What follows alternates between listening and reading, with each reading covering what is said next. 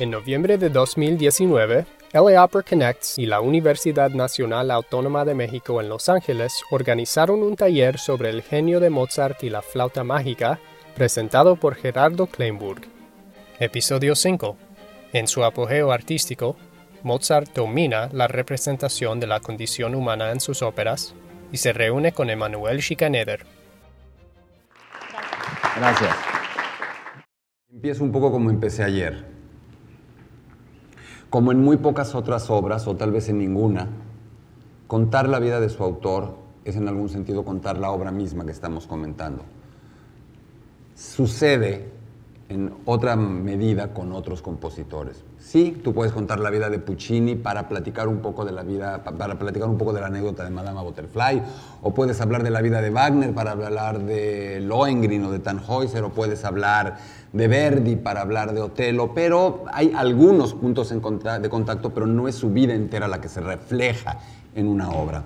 La flauta mágica es un retrato, es un autorretrato entero de Mozart. Y por eso era tan importante poder contar lo más extensamente que se pudiera su vida, su evolución, su desarrollo y también tratar de ubicar la realidad y contrastarla con todos los mitos, leyendas que hay de Mozart. Eh, tenemos mucha información a través de las cartas, como les comentaba, en relación con, los acontecimientos de su existencia. Pero también es muy posible que mucho de lo que les haya dicho no sea exacto. Es posible que mucho de lo que les haya dicho sea incluso una involuntaria mentira. Porque ustedes pueden describir perfectamente la vida de algún familiar o de algún amigo. Les puedo asegurar que si ustedes cuentan la vida de su mejor amigo y su mejor amigo cuenta su propia vida, a lo mejor hay grandes diferencias. Entonces, bueno, aquí yo estoy tratando de hacerme como que me conozco de memoria y entiendo la vida de un señor que nació en 1756 y murió en 1791. Es complicado. Eh, las cartas de Mozart, en particular las que él escribió, que fueron muchas también, sí nos dejan ver a una personalidad, y de eso no hablé tanto ayer, entonces estoy, voy a hacer un, no un recap, sino voy a agarrarme de ahí, eh, retomo con lo que terminé ayer, que me acuerdo que les conté la vida de Da Ponte y me quedé en, el, en, que empezaba las tres óperas eh, de la trilogía, de la llamada trilogía Mozart-Da Ponte. Eh, y, desemboco pronto en la flauta mágica y hacemos todo el recuento, el cuento, el contexto y vemos unos 12 o 14 fragmentos de la flauta mágica comentándolos con ustedes, pasamos por la sinopsis, etc.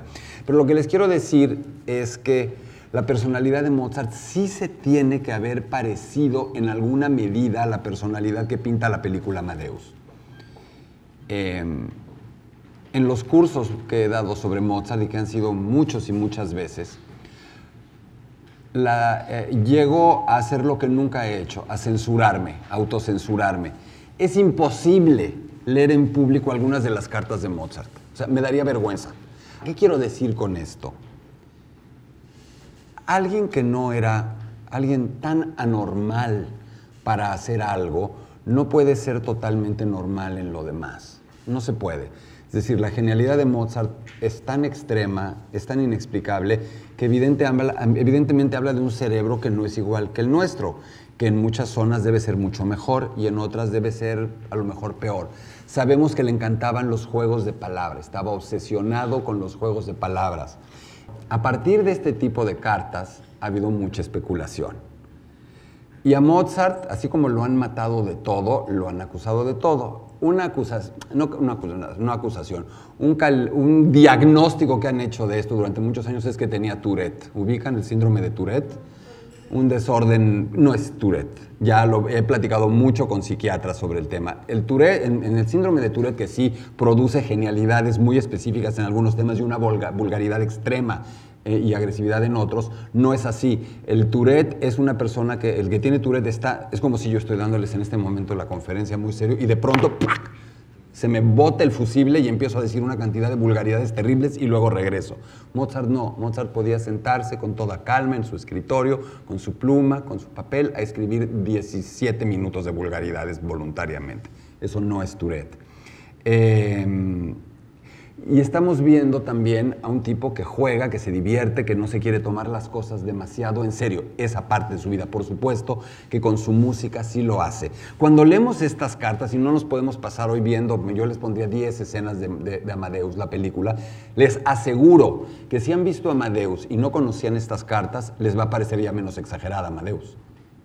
Amadeus es muy light comparado con lo que les acabo de leer. A estas cartas también podemos sumar las otras, las cartas terribles con su padre, eh, por ejemplo, para que vean también hasta qué punto se rompe la relación entre Leopold y su entre Mozart y lo que le dice después de la muerte de la madre en París, que les comenté, Leopold culpa a Mozart. Escuchen qué fea carta. Leopold describe, tú tenías tus compromisos, tú estabas afuera todo el día y como ella nunca, le hacía, nunca hacía aspavientos, tú trataste su enfermedad débilmente hasta que se convirtió en grave, de hecho mortal. No se llamó a un médico cuando por supuesto era demasiado tarde. La irrompible cadena de la divina providencia preservó la vida de tu madre cuando tú naciste cuando realmente ella estuvo en un grandísimo peligro y aunque pensamos que realmente se moría, pero estaba destinada a sacrificarse por su hijo, súper chantajista ahora. En otro momento y manera, si tu madre hubiera vuelto a casa de Mannheim, no hubiera muerto. Ella tendría que haber vuelto a causa y a, casa de tus, a causa de tus nuevas amistades tuvo que abandonar la idea. Entonces, me parece, y también las cartas de Mozart con la muerte de la madre son muy interesantes, como Mozart, que apenas tiene 20, 21 años, prepara a su padre, no se lo dice de un golpe, se lo va diciendo poco a poco hasta que ya en una carta confiesa que su madre ha muerto. Em, hay muchos Mozarts en Mozart, por lo tanto, un Mozart que sí se toma en serio, un Mozart que en el momento de estar escribiendo mucha de su música más hermosa, y sublime y profunda, no creo que estuviera hablando de caca ni estuviera hablando de esas cosas. O sea, hay varias personalidades, no personalidades, eso ya lo, estoy haciendo esquizofrénico. Hay varias facetas de su personalidad como las tenemos todos, ¿no? Yo, todos tenemos muchas son. El problema o la suerte para nosotros y no para él es que conocemos todas las suyas. Dicho todo esto, nos encaminamos hacia el final de su vida. Estábamos en 1600, 1785, 1786. Les hablé de cómo conoce a Lorenzo da Ponte, les platiqué la vida de Lorenzo da Ponte, el gran libretista, y les dije lo que me parece más importante de esa relación. Y también va a tener que ver con la flauta mágica, que por primera vez en la historia de la ópera, un compositor de ese tamaño trabaja con el escritor la ópera, antes de que la ópera exista.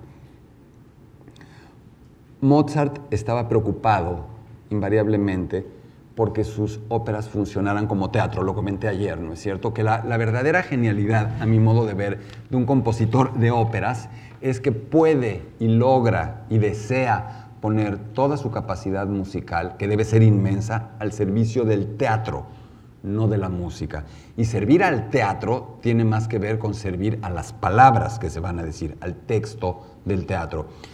Antes de escribir eh, estas óperas con Da Ponte, Mozart escribió una ópera, una de sus grandes óperas serias, óperas barrocas, Idomeneo, rey de Creta.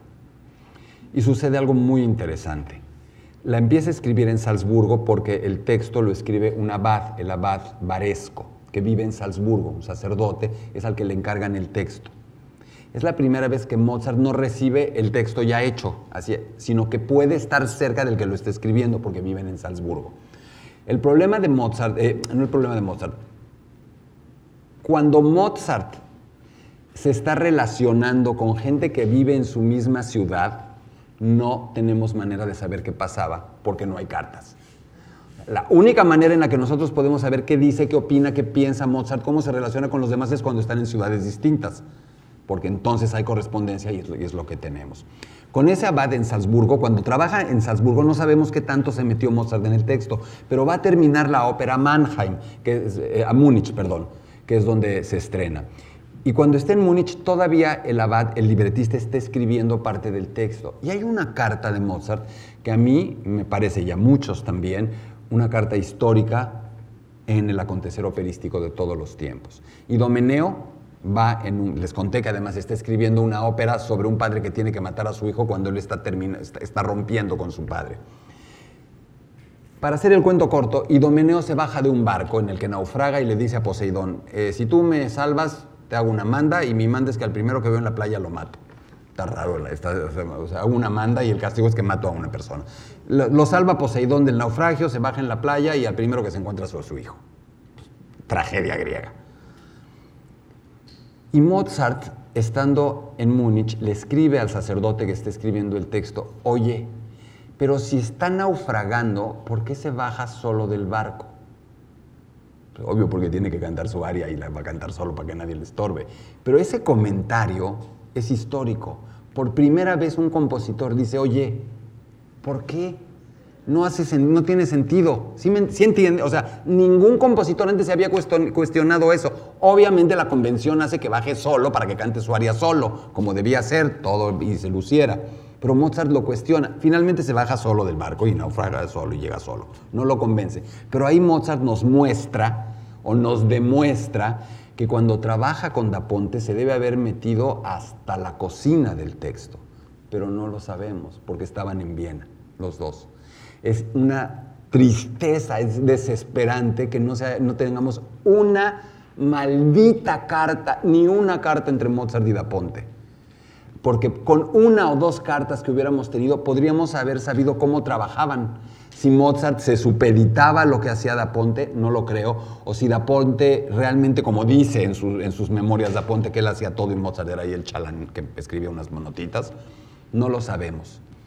Lo que sí sabemos es que en esa relación, que arranca más o menos hacia 1600, otra vez, 1785-86, escriben tres obras maravillosas, probablemente tres de las grandes óperas de la historia del mundo, en este orden, Las bodas de Fígaro, de Fígaro Don Giovanni y Così fan tutte. Es interesante que las tres tienen un subtítulo y conocemos siempre el título y no el subtítulo. El subtítulo es también en la partitura, dice, Las bodas de Fígaro o un día de locos. Don Giovanni o El libertino castigado. Così fan tutte, así son todas, o La escuela de los amantes. Habría que leer bien los subtítulos porque Don Giovanni, Così fan tutte y Las bodas de Fígaro no nos dice mucho. En cambio, decir La escuela de los amantes dice mucho. O decir El libertino castigado dice más que decir Don Giovanni, aunque entendamos qué significa Don Giovanni como personaje. ¿Qué sucede con esas obras? que lo que Mozart ya había empezado a hacer y que era incómodo para el público llega al extremo. Es decir, empezar a mezclar, a hacer este crossover de géneros.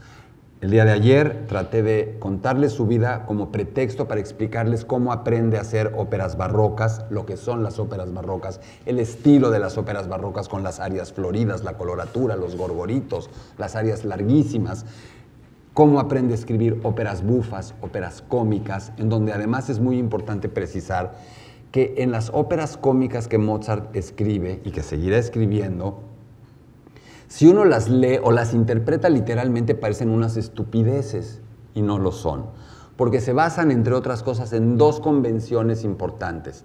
La gente se disfraza y no los reconocen, gente, o sea, gente cercana a ellos no los reconoce al disfrazarse y hay siempre escenas de confusión determinantes en un jardín en la noche. Si uno piensa de verdad que Ferrando y Guglielmo en Così fan tutte fijen que se van a la guerra, se ponen un bigotito y regresan tres minutos después y sus esposas, sus amantes, perdón, no los reconocen, pues es una estupidez, eso no sucede. O sea, es como si yo ahorita, perdón, voy al baño y me pongo un bigotito y llego y digo que ya no soy yo y ustedes me creen. Pues no, Obvio, no. verlas así es ver, es, ver otra ópera. Es una metáfora. Es una metáfora. El disfraz es una metáfora porque sí, te, todos nos disfrazamos. Yo me disfracé aquí para entrar. O sea, aquí estoy en mi pose cool, light, charming de eh, divulgador y de maestro de ópera no es mi misma posición que cuando estoy hablando con mis hijas porque llegaron tardísimo y no avisaron, ¿verdad? Ahí es otro, es otro disfraz, ni es el disfraz de... Tenemos distintas, no quiero decir disfraces, distintas rostros, máscaras que, enseñamos. De la misma manera, los jardines en la noche que generan estas confusiones donde todos los personajes ya no saben nadie quién es ni dónde están, pues tampoco es cierto, porque había velas o que no había una linterna, pero encendían una vela y se veían. El jardín oscuro es también otra metáfora. Todos los que estamos aquí nos hemos metido en jardines oscuros de los cuales no sabemos cómo salir es decir, situaciones de confusión, situaciones donde lo que creemos que es no es, emocionalmente. De nuevo, las sobremesas, una cena de Navidad o supongo de Thanksgiving o de lo que sea, son buenos momentos para que haya confusiones, cosas extrañas, cosas que uno no entiende. Gente, de pronto a un familiar le puedes ver que se puso otra vez un disfraz que no le conocías, que está, se está comportando de una manera que no entendías o que no, que no, que no habías percibido. Todo eso aflora en esta trilogía de Mozart y da Ponte. Pero lo más interesante, que no, se las contaré, es que en, en estas tres óperas, que son, para mí las bodas de Fígaro y Don Giovanni son tal vez dos de las óperas más grandes de la historia, me dirán, ¿por qué no hablas de la flauta mágica? Porque la flauta es una ópera bien complicada, es una ópera compleja y es una ópera problema en algún sentido. En estas tres óperas que les comento, Mozart y Da Ponte dan un paso decisivo en la historia de este género. Convierten definitivamente a los personajes en personas. Es decir, ya no son estos arquetipos, ya no son estos... Eh, personajes molde prefabricados de que vas a la papelería y te dan una plana de Don Giovanni y los recortas y hay figuritas que ya aparecen. ¿Qué, ¿Qué, quiero decir con esto? Prefabricadas, que cumplen un estereotipo. Ya no. Susana en las bodas de Fígaro es Susana, la condesa es la condesa. Es decir, Mozart, con la ayuda de Da Ponte, se ha metido por primera vez en la historia de la ópera a retratar el alma y la condición humanas por eso ya no se pueden clasificar, porque ¿qué es la condición humana? ¿O qué? ¿Hay seres solo cómicos? Lo comentaba también ayer, ¿hay seres solo trágicos? No, todos tenemos un poco de eso.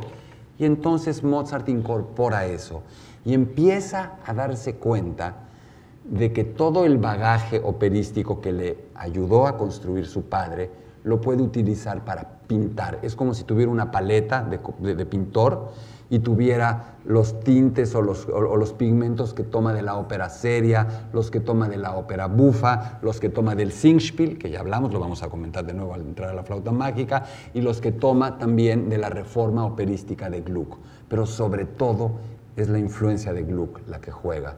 Gluck que dijo, quitémosle rollo, quitemos parafernalia, quitemos todo este todos estos fuegos artificiales que no dicen nada y hablemos de verdad de las personas, de sus emociones. Por eso, los subtítulos, no los subtítulos, la clasificación operística que el propio Mozart le escribe a algunas de sus óperas confunde.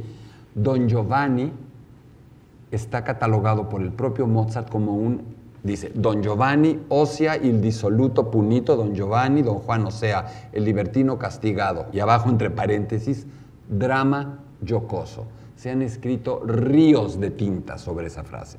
Drama jocoso. Es un oxímoron, ¿no es cierto? Es una contradicción. Es como decir un pequeño gigante, parecería. Eso es un oxímoron. Sin embargo, hoy entendemos que está hablando de eso, que está hablando de que en esa ópera lo dramático y lo jocoso, lo trágico y lo divertido estarán juntos. Mozart describe esas tres óperas y no tiene éxito. Tampoco fracasa, es peor. Un buen fracaso creo que es mejor que, un, que una acogida tibia. Es mucho mejor. ¿Cuántas de las óperas que más amamos tuvieron estrenos catastróficos? La lista es increíble. Carmen, estreno catastrófico, tan catastrófico que su autor Bizet se murió seis meses después pensando que había escrito una porquería. Nunca en su vida Bizet, el autor de Carmen, se imaginó que Carmen iba a ser una de las tres óperas más representadas del mundo. La Traviata de Verdi, desastre absoluto. El Barbero de Sevilla de Rossini, desastre total. Eh, Madama Butterfly de Puccini, terrible. La Traviata de Verdi, todo mal. No le pasó eso a Mozart. Mozart estrenaba sus óperas y era como de, está padre, pero lo mismo que decíamos ayer, ¿no? No, no cuadraba. O sea, la gente decía, ¿qué estoy viendo? O estoy viendo, ¿me río o no me río? ¿lloro o no lloro? Em, hay un solo lugar donde Mozart tiene el éxito que espera. Y uno de los misterios más grandes de la vida de Mozart es por qué no se quedó en ese lugar. Si Mozart se hubiera quedado en Praga, su vida habría sido otra. Cuando Mozart va a reestrenar las bodas de Fígaro en Praga, tiene el éxito que Mozart merecía. The Rockstar. Así de, no puede salir a la calle. No puede salir a la calle porque le caen encima para pedirle autógrafos, para todo. De verdad, increíble. La gente en Praga se vuelve loca con lo que está haciendo. Uno también se preguntaría, ¿por qué? ¿Por qué en Praga sí y en Viena no? Muy probablemente porque Praga estaba dominada por los italianos. Viena estaba dominada por los italianos, que tenían una forma muy rígida y especial de ver la ópera. Y Praga era una, zona periférica, la capital de Bohemia, eh, parte del imperio, y estaban más abiertos, eran ahora sí que open-minded, no tenían ningún prejuicio, no estaban esperando algo en especial, y cuando vieron esas obras maravillosas, enloquecieron. Mozart nunca se quedó en Praga, no se quedó a vivir ahí. Don Giovanni se lo encargaron en Praga, lo estrena en Praga, y es una verdadera tristeza que no haya permanecido en esa ciudad. Eh, sucede algo también en esta época de su vida, y ahí terminé el día de ayer, que es crucial para incorporar la última coordenada que nos permite ubicar a la flauta mágica. Mozart ingresa a la masonería. Hay alguien de aquí que, no, porque además si es masón no lo va a decir, ya lo sé, pero hay alguien que esté, yo no, muy familiarizado con la masonería, así que me puede ayudar, así que la domine, ¿no? Yo tampoco. Pero bueno, lo que yo sé de masonería lo sé por la flauta mágica. Pero entendemos que la masonería es, a ver qué es, o sea, no sé qué sustantivo ponerle, no es una religión, no es una filosofía, es una forma de vida, es una muy anclada con la ilustración, con el periodo de la ilustración, con el razonamiento, es decir, poner, sepultar, desplazar a la fe por la razón. Esa sería una de las esencias, o tal vez la esencia de la masonería.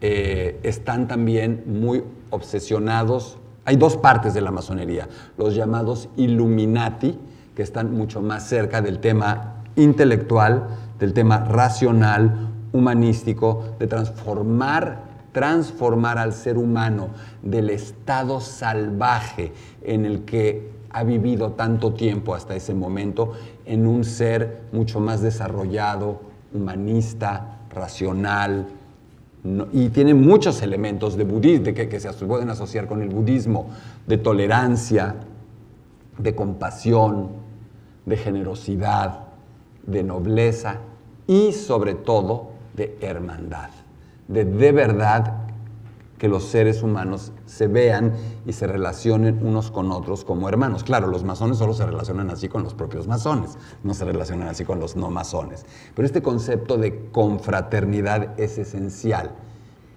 Hay también toda una rama que incorpora muchos elementos egipcios, no sé por qué. Isis, Osiris, dioses egipcios, eh, jeroglíficos, pirámides, no entiendo por qué. Y también eh, masón, eso sí puedo entenderlo, viene del francés maçon, albañil. Es decir, tienen también, su símbolo es un compás y algunos elementos de construcción porque están construyendo al nuevo ser humano, a la nueva persona, a una persona superior en ese sentido de desarrollo interno a la que antes existía. Y tienen toda una serie de ritos de iniciación, de ascenso de grados. Es muy curioso porque yo no sé nada de masonería y mi abuelo fue masón.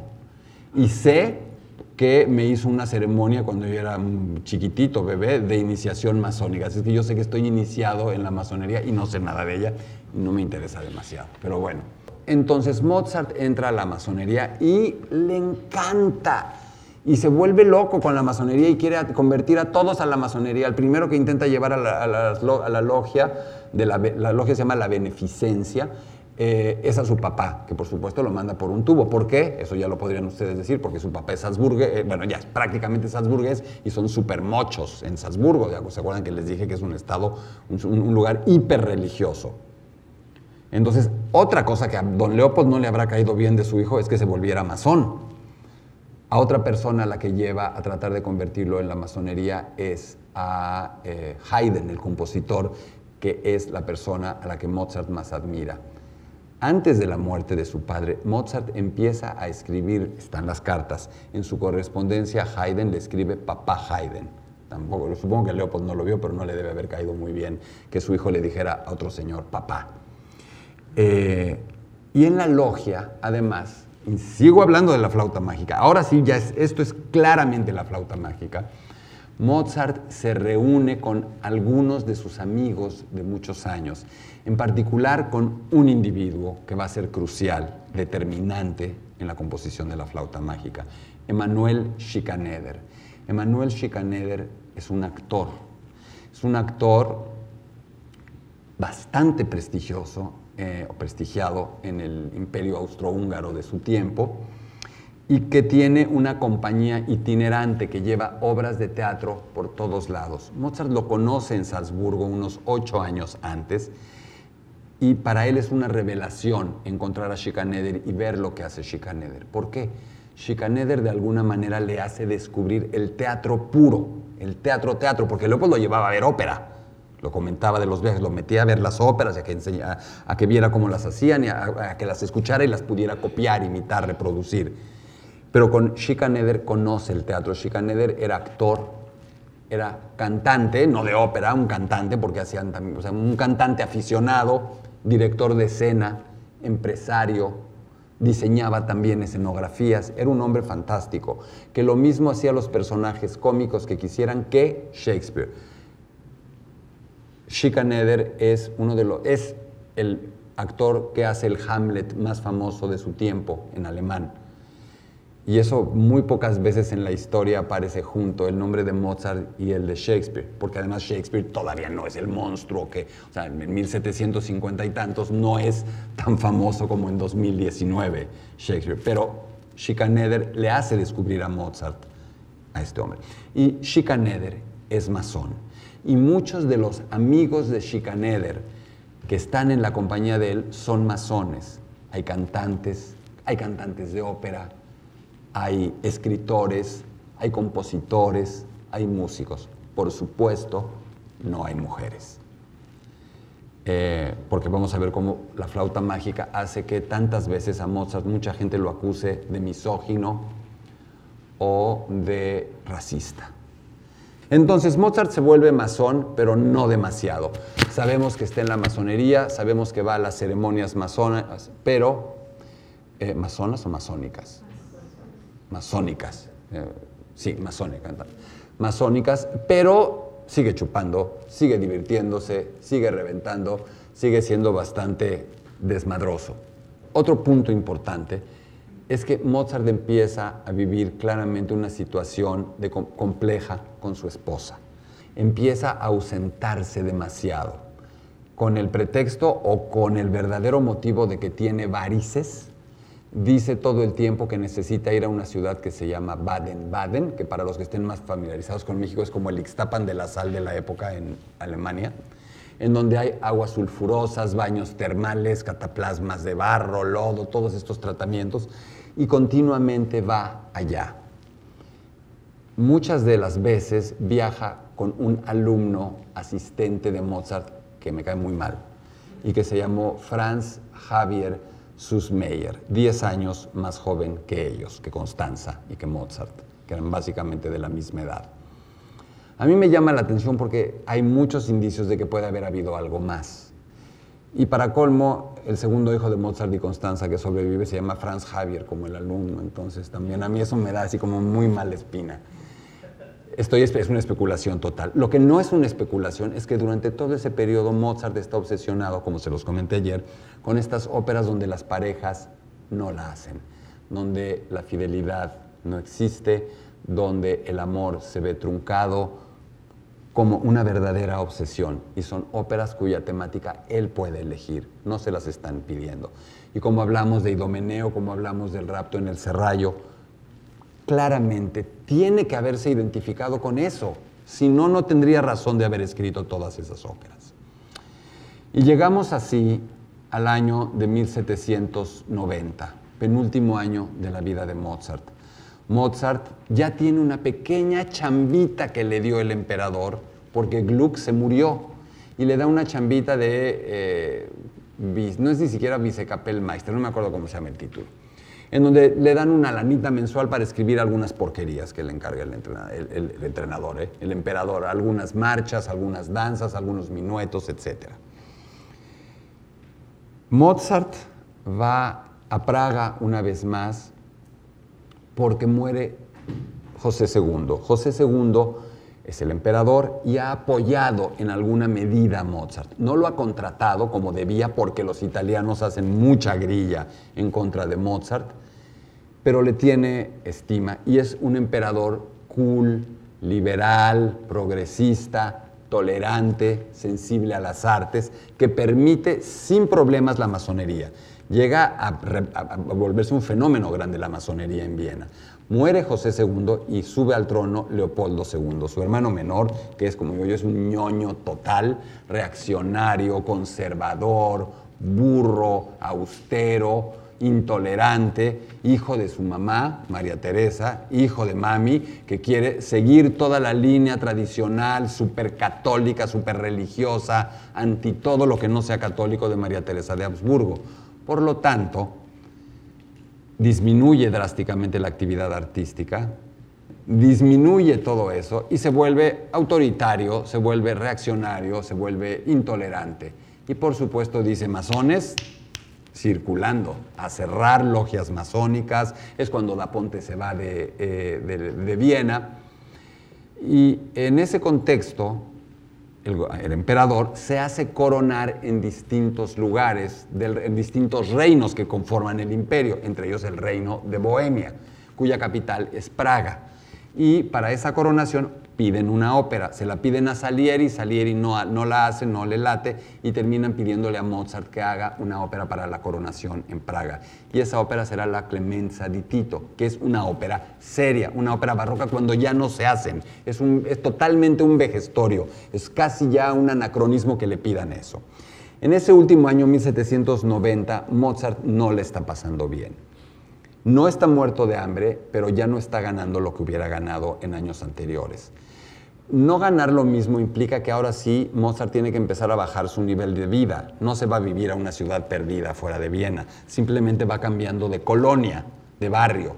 Y cambiar de barrio tiene otras implicaciones. No solamente es el estatus y lo que digan los demás, sino que en esa época las zonas menos acaudaladas tienen mucho menor índice de salubridad. El agua, el eh, manejo de los desperdicios eh, orgánicos no es tan bueno y hace que la gente se pueda infectar, se pueda enfermar y se pueda morir más y más joven. En ese último año además Mozart empieza a pedir dinero prestado y esas cartas son terribles. Básicamente el dinero se lo presta siempre un señor al que yo no entiendo por qué no hay un monumento a él así como hay monumentos a Mozart, deberían de hacer junto a los monumentos a Mozart un monumento a Michael Puchberg. Michael Puchberg era masón y le prestó durante al menos dos años todo el tiempo dinero, era muy rico no se lo cobró. Y las cartas de Mozart son muy tristes porque le inventa cosas, le dice que va a cobrar 200 cuando en realidad va a cobrar 20 y le pide 150 y no se los paga. Y además le pide que por favor no diga que le está pidiendo dinero prestado y Puchberg no lo dice. Eso es muy injusto, que también a través de las cartas hoy sepamos que él le prestó tanto dinero porque él sí supo mantener ese secreto y seguramente era por una admiración al, genio y por un acto de hermandad masónica. Y en ese último año, decía yo, Mozart empieza a no sentirse bien. Hoy sabemos muy claramente de qué murió Mozart. Lo han matado de todo. Lo han matado de sífilis, lo han matado de eh, derrame cerebral, lo han matado de púrpura, una enfermedad de la sangre. ¿Hay algún médico, alguien que estudie medicina aquí? Ah, entonces aquí no me van a corregir mucho, pero esa parte la, la, tengo bien, la tengo bastante bien estudiada. Hoy sabemos que esos viajes en carruaje durante toda su infancia, con temperaturas polares en invierno, con temperaturas asfixiantes en verano. Imagínense salir de Salzburgo y atravesar los Dolomitas en un carruaje en invierno. ¿Un niño? O, llegar a Nápoles en verano. Me vengo para allá. No está padre. Sabemos, lo reporta en muchas de sus cartas Leopold, que Mozart se infecta continuamente de la garganta. Sabemos que Mozart tuvo viruela. Es un milagro que no se haya muerto de viruela. Quedó todo cacarizo el pobre, pero no se murió de viruela. Eh, y sabemos que se infectaba mucho de la garganta y que alguna vez con una de esas infecciones se hinchó mucho, lo cual es síntoma inequívoco de que tuvo fiebre reumática. Es decir, tuvo una enfermedad por estreptococo beta hemolítico, es el, el, bicho que causa la fiebre reumática, se recupera de la fiebre reumática, pero tiene un daño cardíaco, básicamente, o en la válvula mitral o en la válvula tricúspide o en las dos y así avanza, así sigue. Sabemos que en el viaje a Praga para hacer la clemencia de Tito se vuelve a infectar de la garganta y que el asunto ya no va a ir bien. Hoy sabemos que esa falla cardíaca empezó a generarle insuficiencia renal.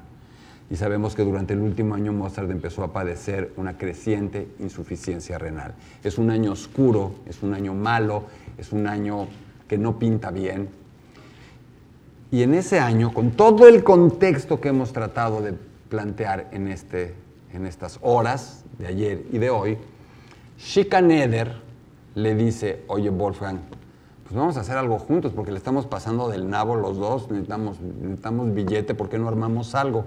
Fíjate Mozart, les juego a que soy el Schikaneder para que me entiendan, que me acaban de dar la administración de un teatro aquí en las afueras de Viena, porque como ya hay tanta austeridad y está cerrando teatros Leopoldo II, ha permitido que en algunas zonas conurbadas de la ciudad se abran teatros que puedan ser manejados por particulares arriesgando su dinero.